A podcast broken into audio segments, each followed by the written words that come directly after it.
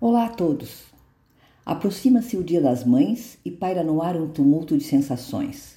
A saudade das que já se foram, a solidão de outras, a alegria das comemorações, os apelos comerciais, os elogios, as boas intenções. Para mim, mãe tem um sentido de universalidade para quem cuida e acolhe. Para os índios aimarás, a terra é a deidade suprema dos indígenas nativos honrada como mãe, senhora, padroeira e guardiã da terra e dos homens. Em Tupi-Guarani, a terra é vista como a mãe Pachamama, no sentido de terra grande, sustentadora da vida. O culto à terra, como mãe, é milenar. As antigas civilizações a reverenciavam com a grande, como uma grande mãe, cósmica, celeste, telúrica. A eterna Criadora a tecelã divina que tece e conduz todas as forças do universo.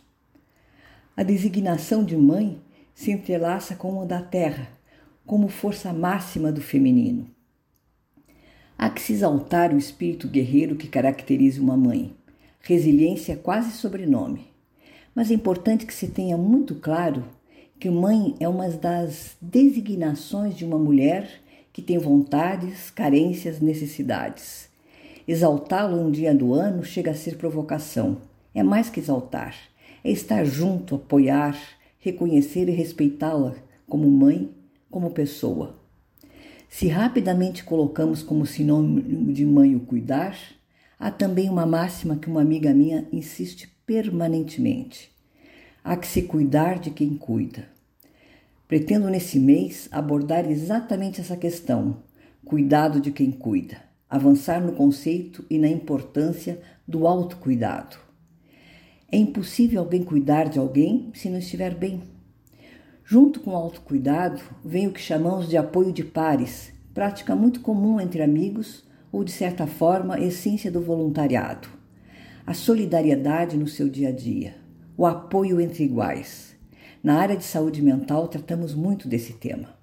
E será um tópico especial abordar o apoio solidário, apoio de pares e o apoio e autocuidado para aquelas mães que se dedicam aos filhos com deficiência ou transtorno mental, sobrecarregadas no seu dia a dia, geralmente abandonadas, isoladas e com uma árdua rotina.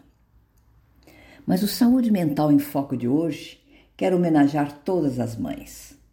Eu confesso que procurei nos mais diversos autores um poema ou texto que traduzisse esse sentimento de maternidade, amor e cuidado nessa sua universalidade.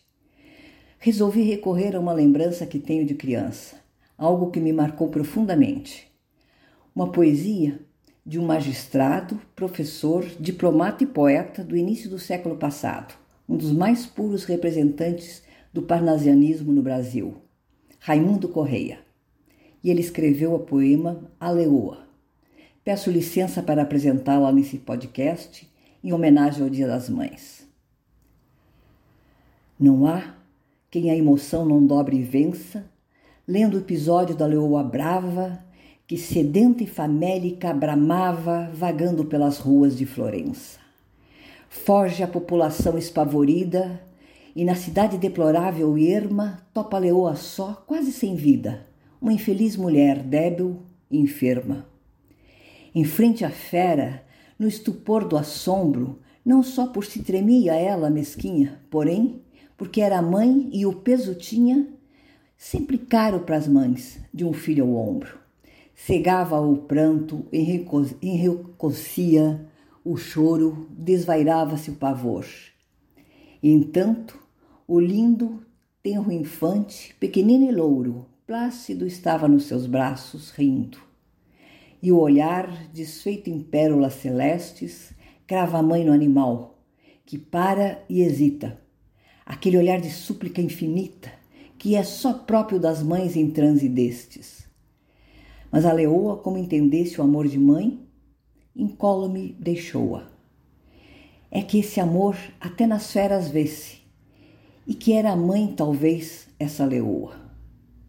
Comovida, envio meu abraço de respeito a todas as pessoas que têm o papel de mãe. E até o próximo podcast Saúde Mental em Foco.